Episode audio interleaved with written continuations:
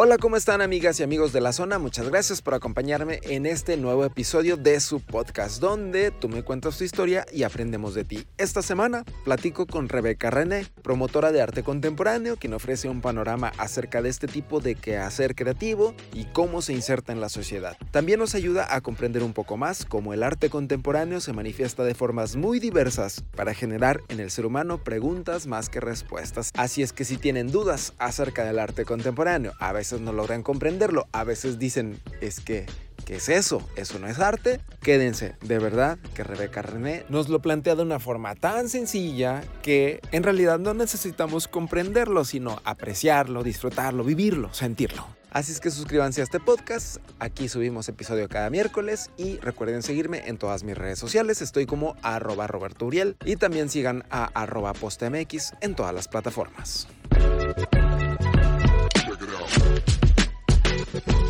Y hoy me da mucho gusto saludar a Rebeca René. ¿Cómo estás? Hola Roberto, muchas gracias. Estoy encantada de, que me hayas invitado y de platicar un poquito más sobre lo que hago y el arte contemporáneo. Y pues muchas gracias por el espacio. No, hombre, gracias a ti, Rebeca René. Eres promotora de arte contemporáneo. Así es, eh, específicamente arte contemporáneo, sí. Ok. ¿Por qué específicamente arte contemporáneo? Mira, la verdad es una historia un poco larga y la voy a hacer muy breve. cuando empecé a estudiar arte en la UDEM, fui muy clara que no quería dedicarme al tema de la historia. Entonces, en temas de periodos como tal, quería trabajar con los artistas actuales, con lo que estaba sucediendo en este momento y pues bueno, eso es el arte contemporáneo como tal. Lo que sucede hoy, lo que se está creando hoy. Así es, lo que se está creando hoy. Hay especialistas muy buenos en temas de arte moderno, en las vanguardias, este, en los inicios del arte contemporáneo, vaya, este, o lo que mucha gente también puede ahorita también llamar como lo posmoderno. Pero, pues bueno, en un tema estricto y, y tradicional, pues es un tema de arte contemporáneo. Trabajo con artistas que actualmente están trabajando y que están empezando su carrera. O sea, todavía más específico, artistas y proyectos emergentes. Ya, o sea, apoyas a la gente que va iniciando, que quiere iniciar en el arte. Así es. Pero me imagino que tú tuviste conocimiento pues, de, la historia y de todo lo que hay antes de llegar a lo que somos o tenemos hoy, ¿verdad? Sí, por supuesto. Sabes que desde muy chica supe que quería trabajar en lo que estaba sucediendo actualmente en la ciudad, en Monterrey sobre todo sobre, en, tema de arte, vaya.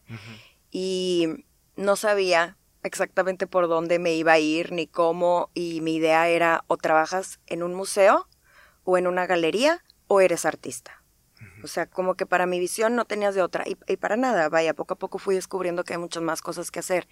Pero dentro de este, esta búsqueda, dije, tengo que aprender las bases. O sea, para poder eh, saber y entender y poder traducir al público qué es lo que está sucediendo ahorita, tengo que entender lo que sucedió antes.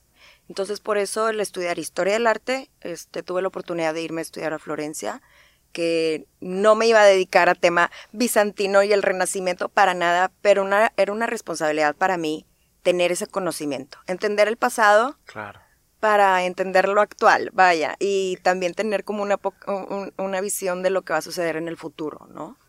la importancia de la historia sobre las artes el contexto es una parte clave y esencial sobre el quehacer de los artistas y de los gestores culturales. Entonces, este, pues tuve que hacer pues la chamba antes de, dedicarme a esto con arte emergente. Claro, es bien importante conocer el pasado siempre para todo y bueno, por supuesto que en el arte no, no se queda atrás. Y entonces tú ya sabías desde niña lo que querías. Sí, ¿sabes ¿Cuándo, ¿Cuándo fue la primera vez que tuviste conciencia de eso? Mira, mi abuela antes pintaba. Ok. Y ella lo empezó a hacer en tema de hobby.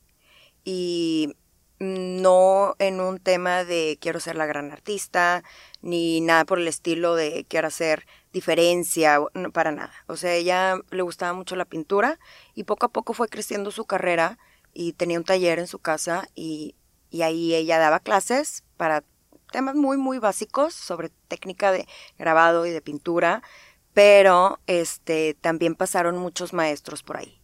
Entonces, digamos que mi primer acercamiento era ir a casa de mis abuelos y pues ver las paredes de lo que tenían colgado. Ellos también eran, bueno, mi abuela todavía vive, pero cuando vivía mi abuelo pues eran también coleccionistas. Y recuerdo perfecto mi primera ida al Museo Marco. Y los días que estaba en el colegio y que sabía que ese día íbamos a ir al museo.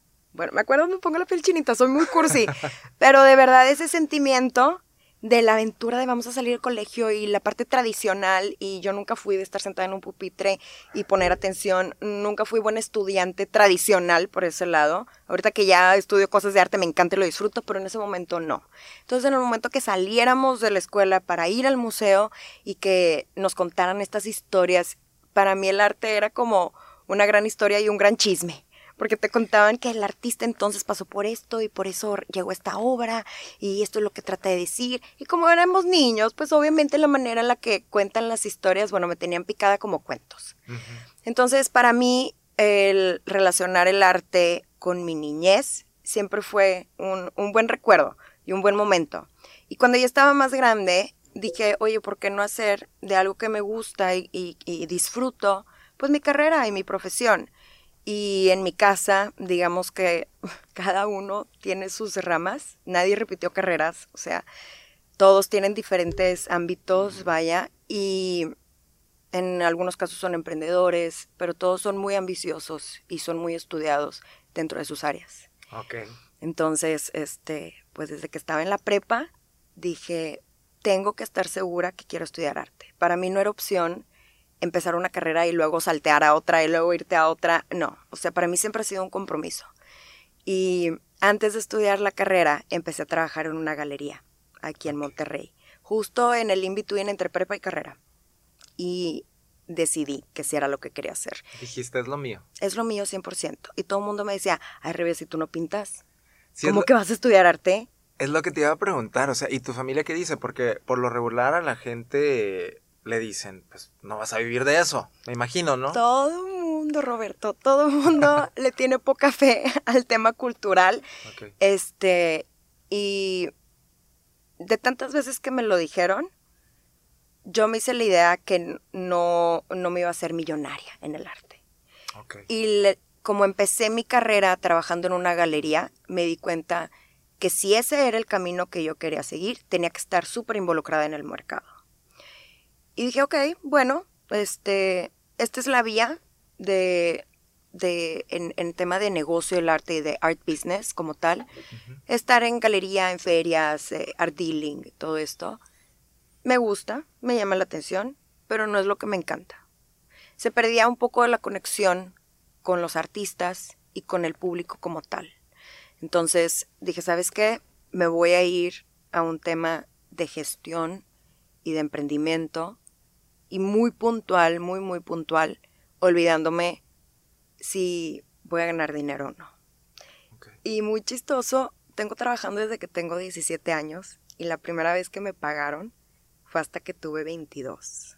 Ok, cinco años después. Cinco años después. Y la verdad he sido muy afortunada porque mis papás siempre me han apoyado, viví con ellos hasta el momento que me casé, vaya, o bueno, que me fui a estudiar antes de eso, pero regresé a estudiar y llegué a casa de mis papás. Este, entiendo que la vida no es fácil en tema de arte relacionado a lo económico, pero dije, ¿sabes qué? El, el dinero vendrá.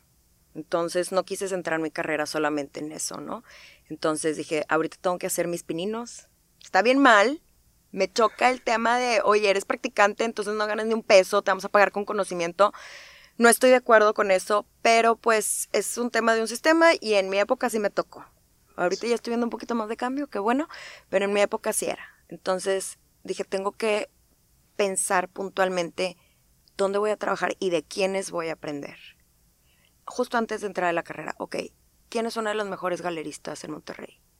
Y en ese entonces era Emma Molina. Claro. Llegué, hola, con mi currículum, ridículum, una página donde nada más decía dónde había estudiado la preparatoria, bueno, dónde estaba estudiando la preparatoria y y la escuela o secundaria y tuve entrevista con ella. ella llegaste directo con ella, no tenía cita ni nada, llegaste a la brava. Llegué directo a la galería. Y te voy a decir algo, la gran mayoría de las oportunidades que he tenido en el arte ha sido porque me he acercado.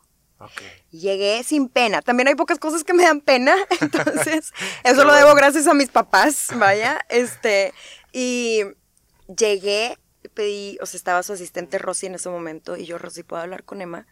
Y ella, ¿cómo? ¿Para qué? ¿Quién eres? y yo, mira, aquí está mi currículum, yo quiero estudiar artes, me llama mucho la atención lo que hace la galería, por supuesto que ya la conocía, no nada más era un tema de que, ay, bueno, voy a ir y me voy a parar, por supuesto que no, ya era una galería que frecuentaba, que ya conocía sus proyectos y sus artistas, y pues en eso entonces era 2007, pues apenas estaba empezando, bueno, en mi vida el boom del internet, entonces ya podía tener un poquito más acceso a lo que estaba sucediendo en México y me daba cuenta de la buena historia que tenía en, el mercado y de la galería de, de Emma en los años 90 y principios de los 2000 en, en Monterrey, vaya. Y pues me senté a platicar con ella y me dio una oportunidad. Me dijo, ¿qué Rebe? Está bien, ándale, órale. Te voy a poner cosas desde Ve por el café hasta atiende a los artistas y atiende a los coleccionistas. Entonces hice cosas desde muy básicas hasta cosas ya un poquito, pues que digamos que era muy difícil de creer que una niña de 17 años debe estar haciendo esas cosas. Pero yo le decía, ¿qué más? ¿Qué más? Y me pasó lo mismo después cuando trabajé en el Museo Tamayo, que hice mis prácticas profesionales allá. Y en Ciudad de México. En la Ciudad de México, así es. Trabajaba con el maestro Pereda, que es quien lleva la colección de Rufino Tamayo y llevaba con él el proyecto de la Bienal FEMSA. De, perdón, de la Bienal Tamayo, porque después trabajé en la Bienal FEMSA, vaya, en la Bienal Tamayo. Entonces, este, con este tipo de personas, con el maestro Pereda, con Emma Molina, con después quienes fueron mis jefes, Luis Quirós y Rosy Rodríguez del programa cultural de FEMSA, y quien fue mi maestro en la universidad, Javier Moisén, estuve muy en punto de tengo que aprender de ellos.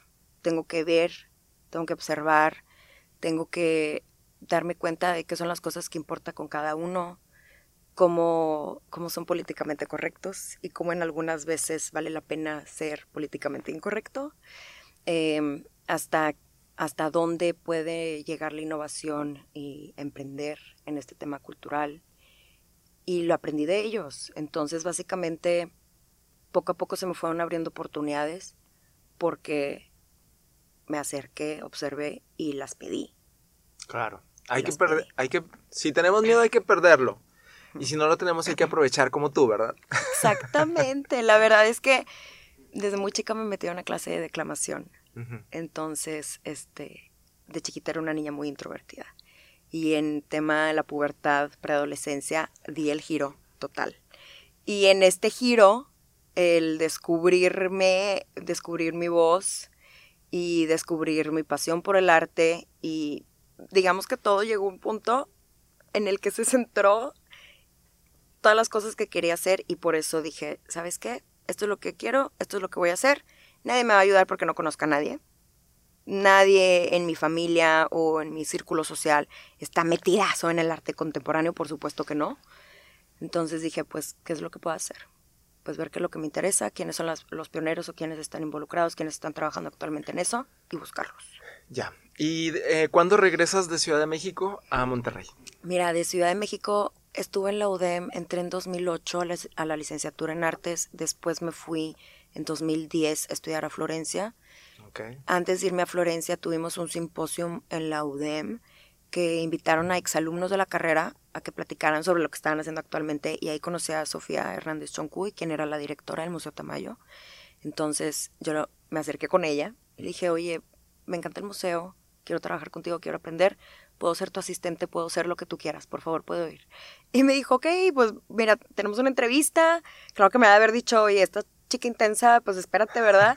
este, pero me dio la oportunidad y me dijo, ok, pues vente el siguiente verano. Le dije, ay, no podemos ir a estudiar a Florencia, pero regresando voy. Y ella, ay, sí, bueno, como que pensó que, que le estaba diciendo nada más por, por el anhelo y no porque realmente quería eso. Me fui a Florencia un año y en el inter de los dos semestres fui a la Ciudad de México, la busqué, me dio una entrevista y me dijo, ¿qué ¿cuándo te regresas? Y le dije, pues ya terminó el siguiente semestre en Florencia. Me dijo, ok, directo de Florencia, vente a la Ciudad de México.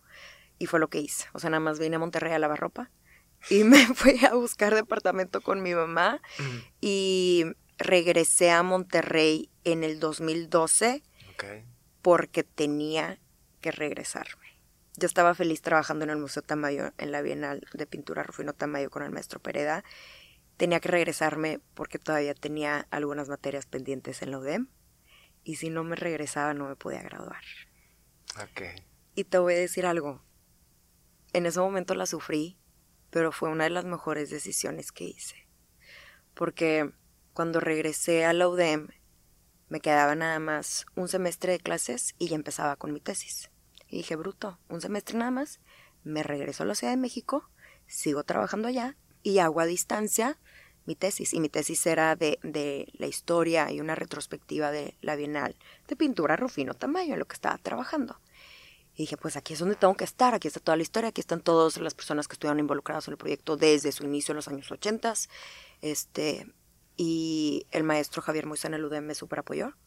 Y mientras que estaba haciendo la tesis, iba y venía, y invité a Luis Quirós, quien llevaba en ese entonces la Bienal FEMSA, y de Sinodal, y él me ofreció trabajo. Me dijo, oye, ya estás súper metida en tema de bienales, es lo que te gusta, tienes experiencia, este, ¿quieres venirte a trabajar a la Bienal aquí en Monterrey? Y dije, sí. Regresé al Museo Tamayo yo llorando. Yo, muchas gracias por todas las oportunidades, pero ya me voy a Monterrey. Y el maestro Pereda, quien era mi jefe en ese entonces, me dijo, Rebe, no te vas a arrepentir. De verdad es una institución, la, la propia empresa como tal. Este, dijo, la Ciudad de México aquí siempre te va, te, va a esperar y te va a recibir. Digo, no te vas a esperar porque es una ciudad muy grande, dijo, pero la oportunidad de venirte a México puede salir. Una oportunidad así en Monterrey, no, porque son muy pocos empleos que hay de arte contemporáneo aquí en Monterrey. Sí. Y mucho más en una institución como FEMSA, en una empresa privada, en un proyecto tan importante que la Bienal FEMSA, no la dejes pasar. Y la verdad tenía razón. En la Ciudad de México hubiera sido una más.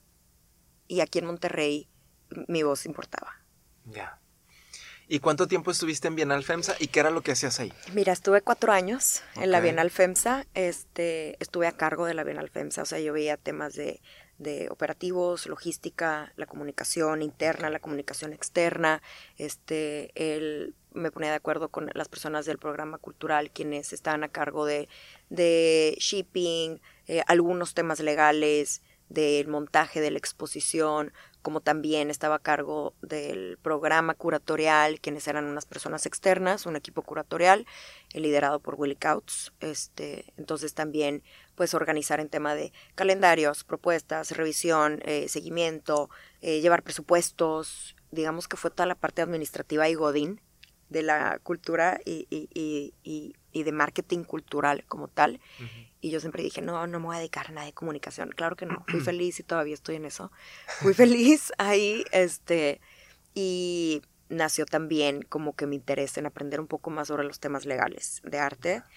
Y fue una de las razones por las que renuncié, porque me fui a estudiar a, a Sotheby's en Inglaterra para especializarme en temas de leyes internacionales de arte y representación de artistas. Ya, no, que eso también es otra super institución. Oye, has estado en, pues en lo más top, ¿no?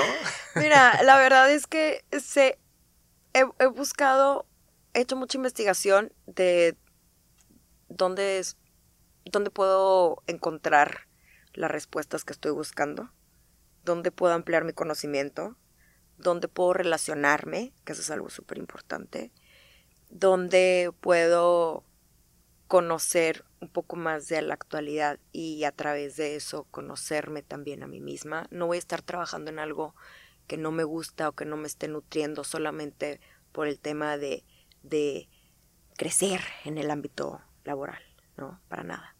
Entonces, este, mis papás me han apoyado muchísimo. Yo lo vi de ellos. Mi papá es promotor eh, auto, eh, deportivo dentro okay. del automovilismo. Este, mi mamá es promotora de psicoanálisis relacional y mis abuelos siempre trabajaron, los cuatro, que en ese entonces para que las mujeres trabajaran en los años 40 y 50 pues era algo muy raro. Entonces siempre seguí, siempre tuve estas figuras dentro de mi familia y cómo aprovecharon las oportunidades. Entonces, pues es lo que yo he estado haciendo también.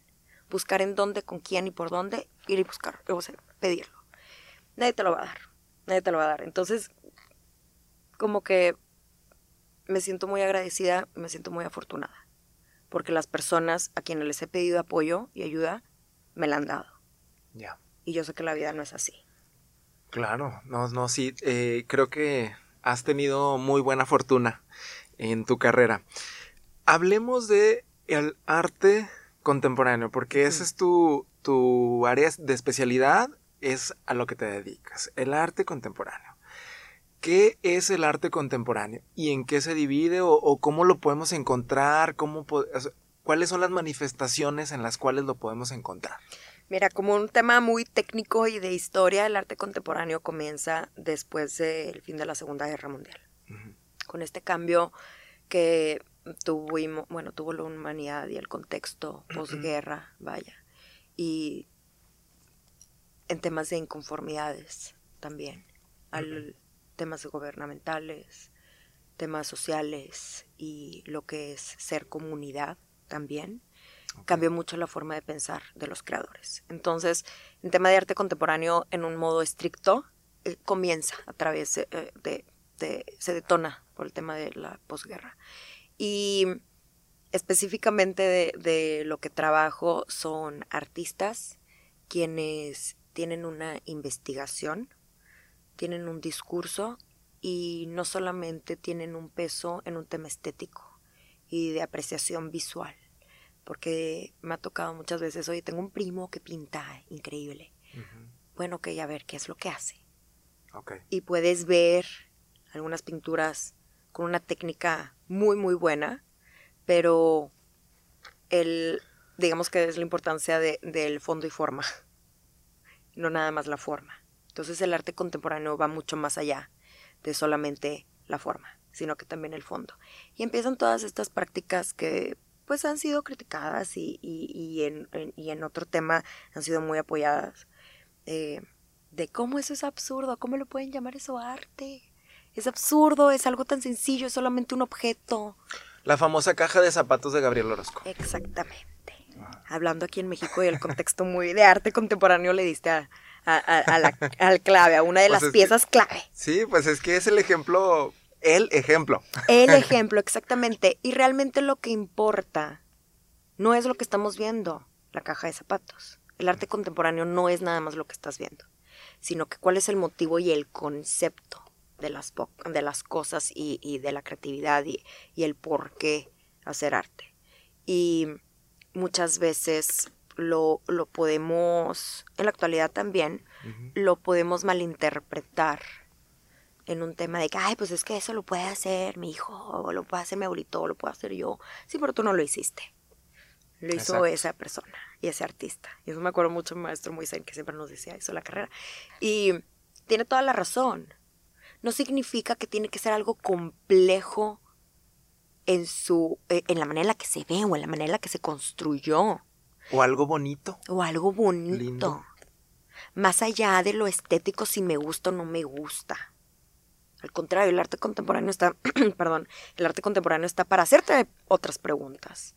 Más allá de si me gusta o no me gusta, oye, ¿qué trata de decir? Oye, ¿de dónde viene esta línea? ¿Por qué trato de, de porque siento que me está imponiendo este mensaje, pero no, nada que ver, déjame leer un poco más del artista, entiendo un poco más de su vida, eh, déjame leo los textos curatoriales, vaya, este, déjame, eh, platico con otra persona con la que fui a visitar la exposición o que no ha ido, pero ¿qué te parece esto?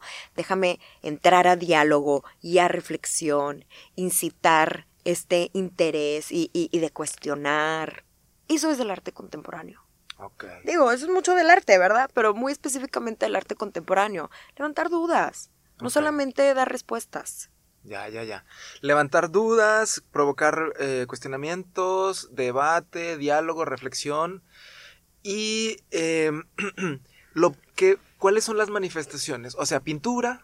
Pintura es una de ellas, que es de lo que más has hablado ahorita. Sí, sabes que eh, pintura sigue siendo uno de los más importantes. Ok. Que mucha gente dice que en tema, en esta contemporaneidad y lo posmoderno, painting is dead, no es cierto. En un tema de mercado sigue siendo el número uno en ventas y de los artistas sigue siendo el número uno en producción.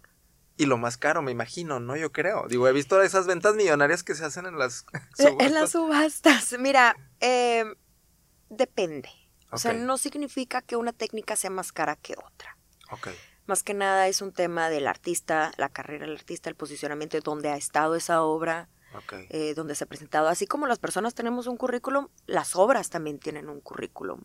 Este, y hay, digo, en tema de, de producción como tal, me gusta verlo como en una onda bidimensional y lo tridimensional.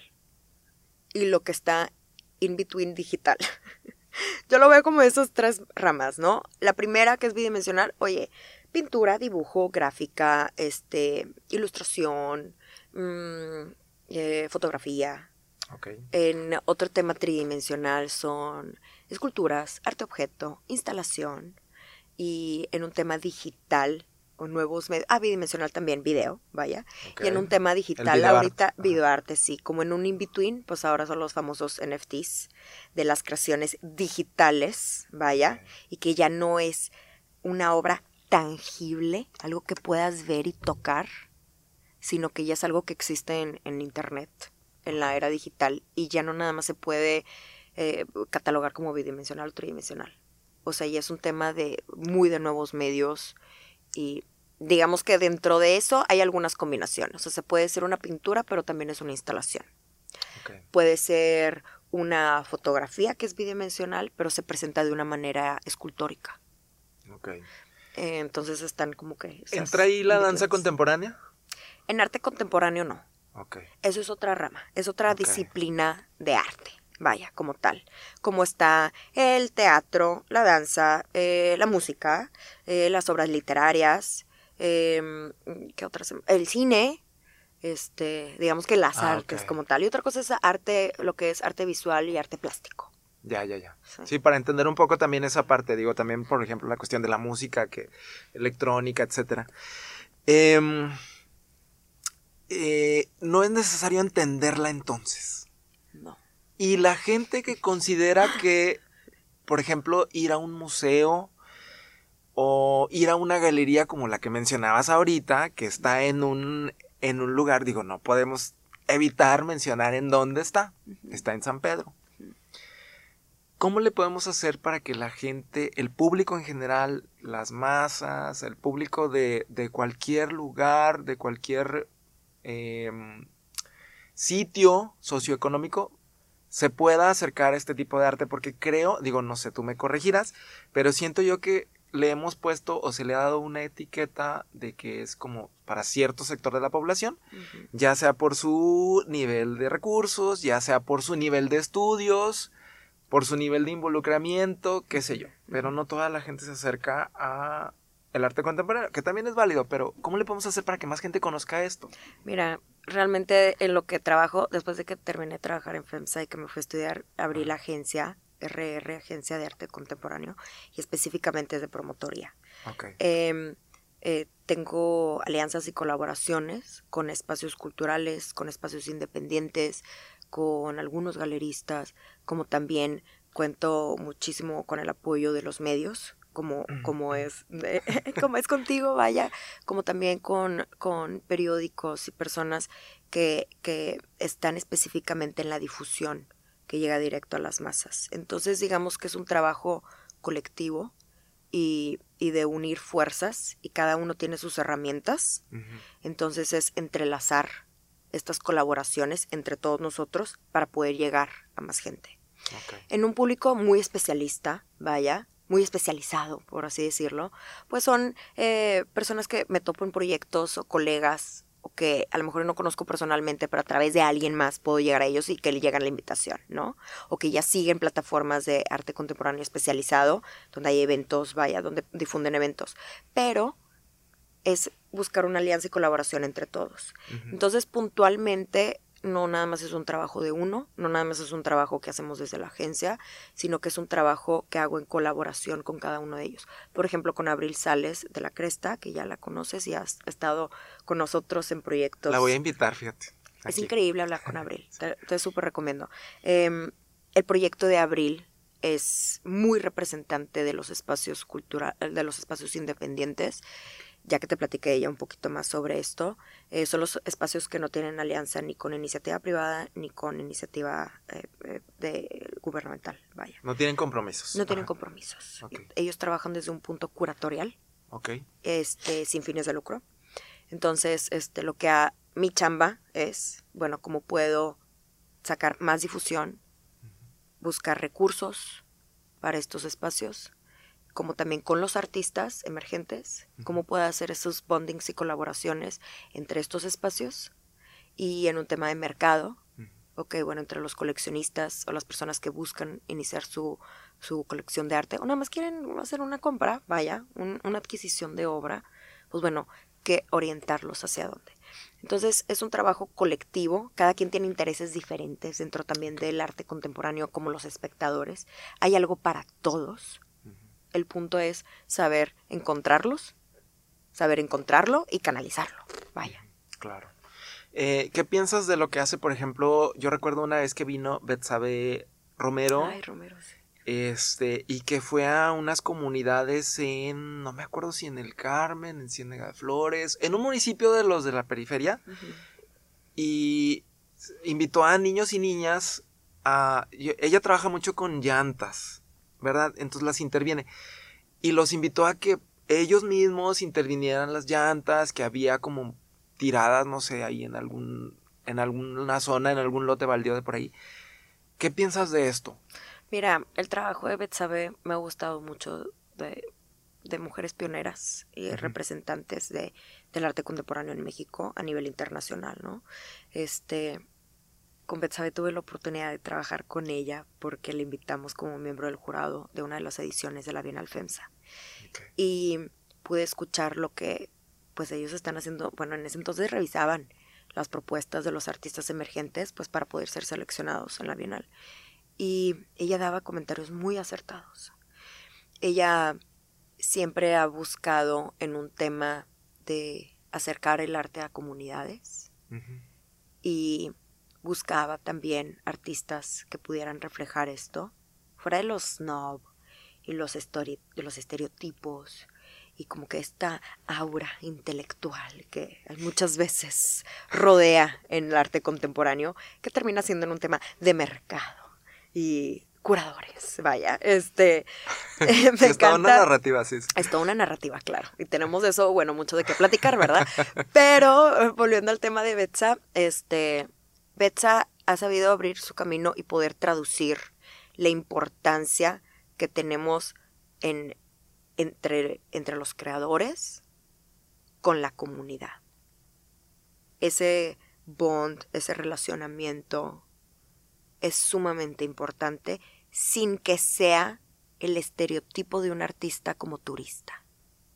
De hola ya llegó el artista extranjero a la comunidad y ay, nos va a dar este gran conocimiento y se va a regresar a su ciudad. No para nada. Betsabe realmente se involucra con la comunidad, investiga, habla con ellos. O sea, ya para que ella haga este tipo de, que es un medio performance, me atrevo a decirlo, yo sé que ella no lo ve así, pero es como un medio performance, vaya, eh, el, llegar a esto, toda esta amplia oferta y cosas y conocimiento que ella puede este, pensar y cómo puede traducir y cómo lo puede bajar a una actividad de arte con la comunidad, vaya, tiene toda una historia muy, muy, muy larga, y, pero cómo puede llegar hasta ese punto es porque le dedicó mucho tiempo a esa comunidad, a conocerla, y no nada más es como que, ay, bueno, llego, te pongo esta actividad y ya me voy, sino que esa actividad tenga resonancia en la misma comunidad. Entonces eso también tiene, volviendo al tema, tiene mucho que ver con arte contemporáneo. Claro. Qué bueno que nos platicas esto, fíjate, desconocía yo esa parte de atrás de, de lo, de lo que hace Betsabe Romero.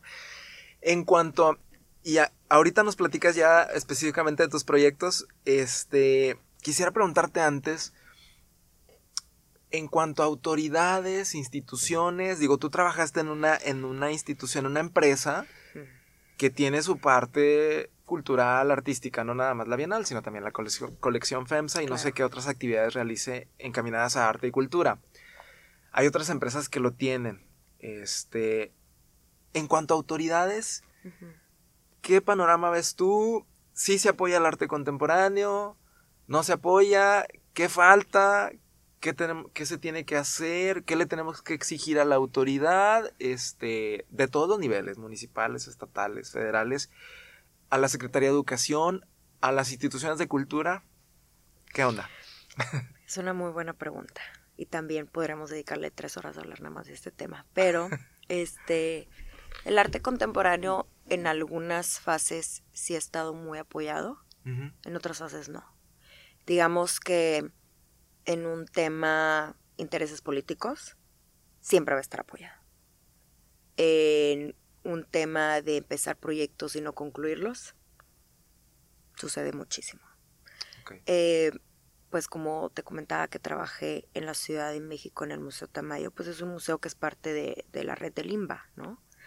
Y veía desde un tema presupuestal y como hay muy pocas personas en los equipos de trabajo que se cargan de responsabilidades y tareas, porque los trabajos tienen que salir, los proyectos tienen que salir, la exposición tiene que estar montada y todo tiene que estar en primera. Con 15 personas en el equipo, con muy poco presupuesto, tienen que ser maravillas. Y yo le tengo un gran respeto a las personas que trabajan en los museos, específicamente en los museos y en los centros culturales. No las partes que están arriba, no o sea, los agentes culturales como tal, ¿no? El que trabaja de museógrafo, el que trabaja en comunicación, el que trabaja en la relación entre, entre artista-curador, el que, el, el, que arma todo el tema de presupuestos.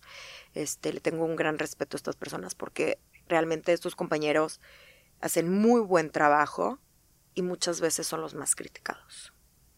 Entonces, como todos esperamos, pues algo muy bueno de nuestros recursos públicos, de cómo se están utilizando, porque siempre va a ser cuestionado, pues ellos son los que muchas veces llevan pues esta carga si algo sale mal, ¿no?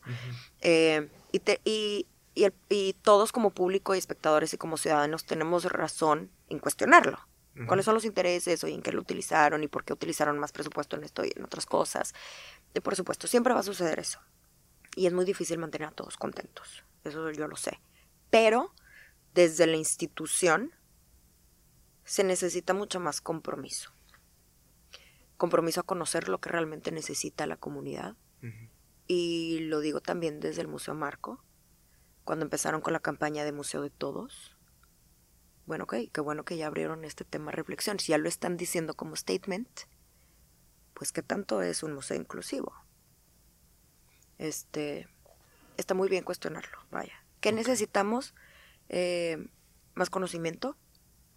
Necesitamos talleres formativos, programas que apoyen, eh, desde un tema educativo, vaya, que apoyen mucho más a los creadores, a los jóvenes, pero también a los artistas de mediana carrera que muchas veces pasan los artistas de esta brecha de, oye, hay arte emergente, soy arte, artista emergente, hay muchas oportunidades, oye, pero ya cumplí 35 y ya no puedo aplicar a muchas cosas. Me tengo que esperar hasta que tenga, no sé, 60 años y ya ser considerado como un artista, em, eh, ay, se me fue la palabra, pero como un artista establecido.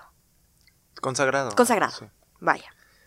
Entonces falta mucho apoyo a este in-between, a este in-between, estos artistas in-between. Y, en, mucho podría decir, pero a grandes rasgos es eso. ¿Y cómo, cómo podemos hacer clic? ¿Cómo la autoridad, la gente que está en toma de decisiones y la sociedad en general hacer clic con algo como el arte contemporáneo, que luego, como decías tú hace ratito, decimos, es una chiflazón, esos garabatos cualquiera los hace mejor o eso no es arte? O sea, ¿cómo, cómo logras que la gente haga clic con esto y comprendamos que pues, a veces es necesario detonar esas reflexiones. Claro, eh, yo creo que viene de la mano con un buen programa de comunicación y con un buen programa pedagógico o educativo, vaya. Todos los centros culturales y los museos que visites, si tú te acercas y pides, oye, tienes la guía de sobre la exposición, no nada más del texto curatorial, tú puedes entrar y ahí está el texto de presentación de la exposición, no, no, todos cuentan con una guía que te da ya sea una audioguía o un tema, un panfleto, vaya, o que el QR y estas cosas, vaya, donde te pueden compartir más información. Muchas veces la gente no lo sabe que hay estas herramientas. Entonces este es un problema de comunicación. en otro caso, a lo mejor ya lo sé, y yo llego a una galería y le digo, oye, platícame y, y cuéntame de la exposición. Pero pues no tienen este tema educativo de cómo traducir las obras de, de- del arte y ellos hablan otro idioma porque hablan un idioma de mercado y que si mi tía Chuchita que no conoce nada de arte llega a una galería y pregunta cuéntame qué onda, pues podrían decirle algunas cosas muy básicas a grandes rasgos, pero van a decir, pues esta persona no es coleccionista, entonces pues para qué le dedico tanto tiempo. Pero mira, ya llegó el coleccionista, entonces esta persona sí la atiende. Claro, el dinero. Claro, todos tienen manda. diferentes intereses, claro, pero te- es estas dos partes. En un tema de fortalecer la parte educativa y los que estamos en un tema de promotoría, poder traducir muy bien estos textos y, y- y- y- y piezas de los creadores, vaya, de los artistas, como también una parte de comunicación. Es muy diferente los mensajes clave que vas a manejar con una persona especializada versus un niño versus una tía que no tiene nada de conocimiento. Digo una tía porque pues es el estereotipo de la tía, de una tía o de mi prima de mi propia edad, pero que conoce a grandes rasgos nada más visita museos cuando sus papás la llevan o cuando está de viaje, porque tienes que hacer ese recorrido, ¿verdad? Pero qué chistoso como todos viajamos a otras ciudades y vamos a los museos y muchas veces aquí en Monterrey no lo hacemos, ¿verdad? Un sábado, un domingo. Exacto. Qué, qué buena reflexión acabas de dar. En eso tienes mucha razón. Oye, cuéntame de tus proyectos. ¿En qué andas? Ahorita hablabas de tu agencia. Sí. Mira, la agencia RR, RA, vaya, RRAA, que es agencia de, R, Rebeca René, agencia de arte contemporáneo, eh, se divide en dos áreas. Uno, que trabajo específicamente con artistas emergentes para impulsar su carrera. Básicamente es un tema de conozco un artista o un artista se acerca, me siento a platicar con él o ella pa- o ella para platicar sobre sus objetivos, sus motivos, qué es lo que han hecho, este, si han estudiado o no, qué tipo de investigación tienen, qué es lo que quieren hacer con su obra, vaya. Yo trabajo, digamos que con me da mucha risa decir así, pero con el producto final. Ya tienes tu obra. Yo no soy curadora. Un curador te puede ayudar a crear. Yo no. Tú ya tienes tu obra creativa. ¿Hacia dónde va? ¿Hacia dónde va tu carrera? ¿Hacia dónde va? ¿Dónde estás viendo esta producción? Si es un tema de arte público, si es un tema de para museos, si es para mercado o para, algunas de estas dos cosas, o, o- o es un tema de, de la importancia como de comunidad y el contexto, vaya, o es un tema meramente de interés personal, vaya. O sea, ¿qué, qué, qué es lo que tú quieres hacer con tu carrera? ¿Sabes qué, Rebe? Y tengo estas pláticas duras. Rebe, este, me encantaría ganar la, eh, en un futuro, no ganar, perdón, ser seleccionado para representar México en la Bienal de Venecia. Ok, va, ¿eso quieres llegar? Bueno, vamos a hacer un timeline. bueno, no un timeline, pero un o sea, un programa y una estrategia de tu autopromoción y tu crecimiento para que tengas una mayor posibilidad de llegar a eso. Entonces, ¿qué es lo que puedes hacer? Pues fortalecer tu CV, ver las convocatorias como hay unas más importantes que otras, por supuesto. Entonces, ¿cuáles son las convocatorias indicadas para ti y no estar aplicando y aplicando y aplicando para todos lados y cada vez que estés recibiendo un rechazo, pues que sea pues desmotivante? Claro que no. Aplicar a los, a los, buscar oportunidades básicamente en, en los lugares indicados para ti, para tu obra Ok. para tu quehacer. Y la otra parte es trabajar directamente con las personas que se quieren dedicar a, a- eh, bueno, que quieren empezar una colección de arte. Y muy puntual en un tema de soy mediadora entre galerías, entre otros art dealers y entre artistas, vaya, y el comprador y el coleccionista. Estuve en un tema personal, estuve peleada muchas veces con el tema del mercado. Y este money hungry, lo he mencionado mil veces, se nota yo creo, pero este me di cuenta que el, el- el acercar a las personas al arte es un tema también de apoyar la comunidad y la economía local de los artistas. Entonces es algo importantísimo. No sería congruente si dejo a un lado el mercado. O si yo por mis temas personales le hago cruz cruz, no, no, es del diablo. Ah, claro que no. O sea, no ¿verdad? podemos negar que es eh, forma parte de una cadena, cadena económica. Así es. Eso es la agencia. ¿Qué otro proyecto tienes? Tengo conocimiento de este que es como tipo escuela de espectadores, ¿no? No, no, el patronos. patronos, pero es, algo así como acercar al público. Así es. En tema, estoy trabajando con Abril Sales de la Cresta. Eh, específicamente empecé a, trabajar con Abril para temas de estos procesos de, de procuración de fondo. Digamos que la agencia, bueno, ahorita te platica nada más de, de, haciendo un paso para atrás de los artistas. En esto también de artistas trabajo también con proyectos emergentes.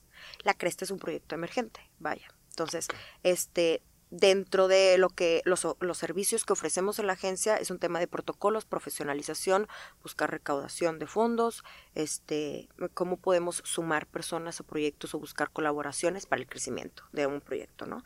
Entonces, específicamente con Abril, em, ella tenía, estaba eh, con esta duda de que Rebe, no sé si meterme a tema de mercado, pues oye, como eh, necesito buscar financiamiento para los proyectos de la Cresta. Entonces, juntas desarrollamos el proyecto de, del programa Patronos 2021, el que invitamos a las personas de público general, general tal cual, que tiene interés de conocer qué es lo que está sucediendo en Monterrey, en tema de arte contemporáneo también, okay. tengo que decir, este, de qué es lo que está sucediendo. Entonces lo que nosotros hacemos es un programa de acompañamiento entonces hacemos uno o dos eventos al mes en el que los patronos inscritos eh, tienen una gama de beneficios al unirse, tiene un costo, una anualidad de 3.500 pesos, que realmente es muy bajo para 12 meses, vaya de actividades, y los llevamos a estudios de artistas para que conozcan sus procesos creativos, los llevamos a galerías para que aprendan qué es lo que, o vean qué es lo que está sucediendo en el mercado, eh, los llevamos también a, centros culturales y a museos para que puedan tener un mayor entendimiento de la gestión desde una institución una iniciativa privada o pública, desde el trabajo que hay behind the scenes, vaya, entre los curadores, los artistas y, todas las personas que conforman un museo, vaya, y, entre otros proyectos, vaya, también damos asesoría sobre mercado, hay muchas dudas, entonces resolvemos estas cosas, eh, despejamos algunas, curiosidades que puedan tener y lo que buscamos es, es, generar una comunidad, eh, tener una vinculación entre los espacios, cada quien jala por su lado, pues no, en Monterrey dicen que solamente hay fútbol y carne asada, claro que no hay muchas cosas que suceden y es nuestra chamba y nuestro compromiso pues demostrar que más que eso, ¿no? Claro. Y qué bien, fíjate, eh, ahora, ahorita que ya lo das así con estos detalles, la verdad es que está súper padre ese proyecto. Eh, para dar visibilidad, involucrar, que la gente conozca, ¿no? También es parte de eso que yo te preguntaba hace rato, ¿no? ¿Cómo hacer que la gente haga clic con esto? No, está súper bien. ¿Y qué más andas haciendo aparte de eso? También, eh, bueno, yo amo y adoro mi universidad, de la UDEM. Este, gracias a la UDEM se me presentaron muchas de estas oportunidades las que he podido aprovechar y tomar. Eh, mi antiguo director de carrera, Roberto, este, realmente Roberto Salinas, él siempre me daba el hincapié de la importancia de la difusión en, la promotoría, tener una buena relación con medios, pero también tener una buena relación con las personas que gestionan proyectos y dar visibilidad es la uno, es un compromiso que todos que trabajamos en cultura eh, tiene que ser, vaya, ¿no? O sea, tenemos que mantenerlo en mente. Y teniendo esto en mente, me gradué y dije, tengo que hacer un programa hay tanta gente trabajando a, raíz de mi trabajo en, en, la en las bienales, en las dos bienales, dije, la gente no, no sabe de este equipo de personas que se desvive por estos proyectos y no saben ni quiénes son, no les ponen cara, no les ponen nombre, no saben de sus historias. Entonces empecé con el programa Art Podcast en colaboración con Radio UDEM. Okay. O sea, yo dije, ¿quién me puede apoyar para este tema? Y fui directo con UDEM y Asgard Banda, quien es el coordinador, eh, me apoyó bastante desde el inicio.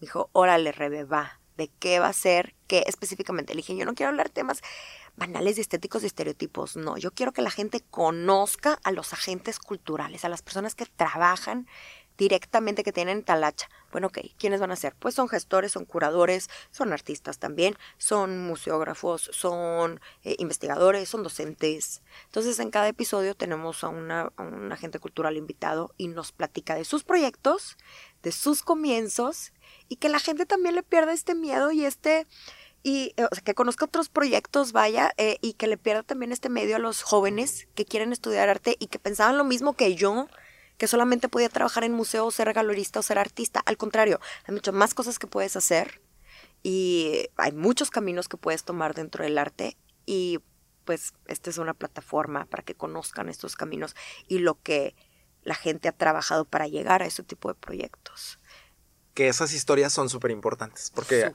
pues, no sabes quién allá afuera se está identificando con, con esa historia. Oye, Rebeca, pues se nos ha ido bien rápido el tiempo. Hablo mucho. no, pero está súper bien, digo, pues eso viniste. A eso viniste. Este, mm, algo que quieras decir y que yo no te haya preguntado, es tu momento. Habla ahora o calla para siempre. Híjole, este. Ya para ir este, cerrando. Ya para ir cerrando. Eh, ah, queda un minuto. Ok, bueno, entonces lo voy a hacer el plugin. Síganos en nuestras redes ah, sociales. ok, tus redes sociales, adelante, por favor. rr.artagency. Pueden revisar también el sitio ragencia.com. Pueden ver los servicios que ofrecemos como ahí está el programa Patronos, están los servicios para artistas, como los servicios para coleccionistas. Eh, pueden seguir también el canal de Instagram de Art Podcast MX, que se transmite todos los jueves al ratito. Tengo programa. ¿Aquí te vas para allá? Sí, programa de radio. Bueno, estamos transmitiendo desde casa, la UDEM todavía sigue cerrada. Okay. Eh, entonces los invito pues a que conozcan un poco más de estos proyectos que gestionamos en colaboración con Radio UDEM, con Abril Sales y los artistas a quienes representamos en la agencia y los proyectos emergentes que intentamos impulsar en la ciudad. Entonces, que se acerquen, que si tienen alguna duda, me encanta hablar de arte, me encanta hablar, me fascina. Entonces, al lugar donde me inviten, me pichan un café eh, una cerve o una cerveza y platicamos de lo que está sucediendo en el arte contemporáneo. Nos faltó la cerveza aquí, pero qué bueno que viniste, Rebeca. Muchas gracias por haber estado con nosotros. Gracias a ti. Gracias a ustedes que nos escucharon. Nos vemos en el siguiente episodio.